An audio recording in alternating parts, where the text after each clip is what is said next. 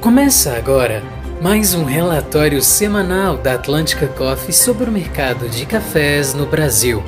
Confira os destaques de 11 a 15 de outubro de 2021 sobre a Bolsa de Nova York e o dólar.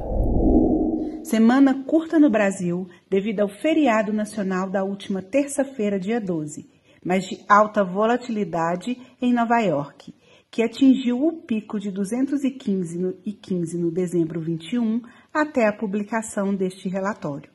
Mercado oscilando entre notícias com tendência de alta e notícias com tendência de baixa. Notícias altistas como de defaults importantes na Colômbia, que trazem instabilidade na oferta e na participação de players sujeitos às suas consequências também a de diminuição das exportações de algumas origens diante impasses logísticos e pelas quedas recentes nos estoques certificados da ICE.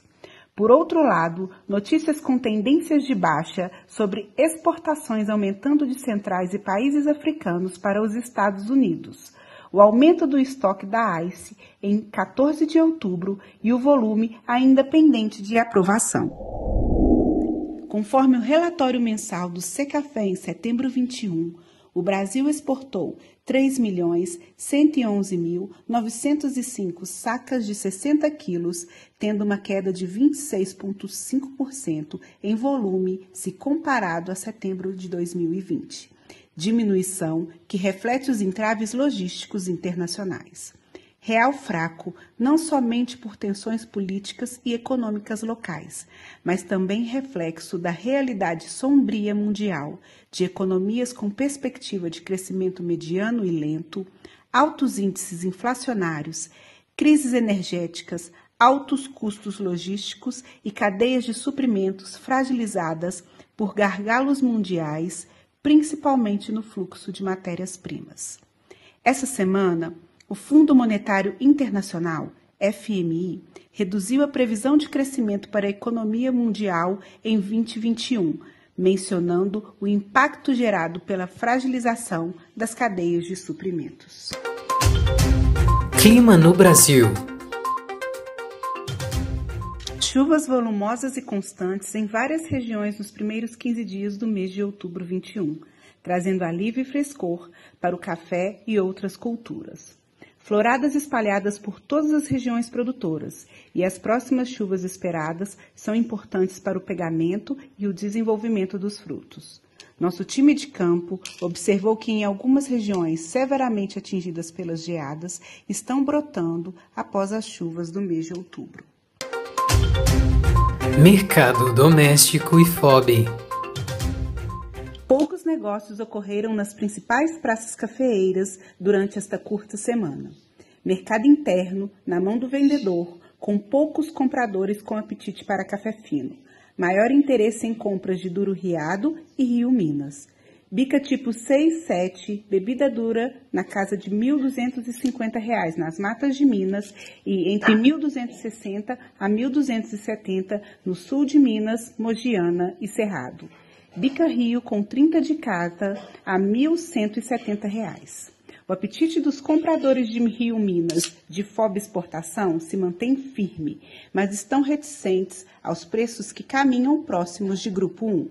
Para vendas FOB exportação, foi uma semana de pouca movimentação. O foco agora é garantir espaços nos navios para cumprir o embarque das vendas já realizadas.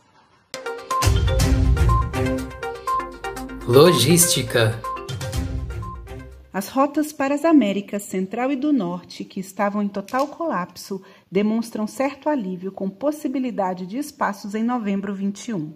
Nossos agentes marítimos não possuem mais espaços disponíveis para Turquia e norte da África para embarque em novembro.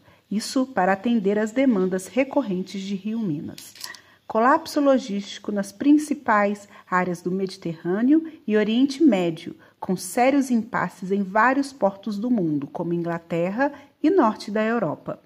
A maioria dos armadores estão com espaços esgotados para o mês de novembro.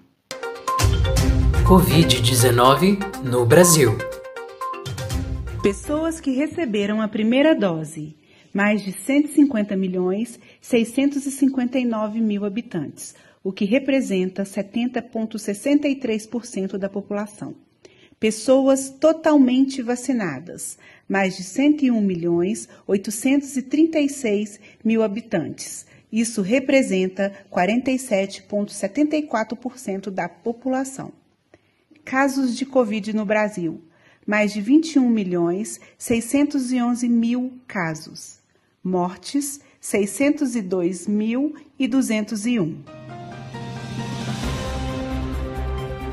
E esse foi mais um relatório semanal da Atlântica Coffee, de 11 a 15 de outubro de 2021. A gente se vê.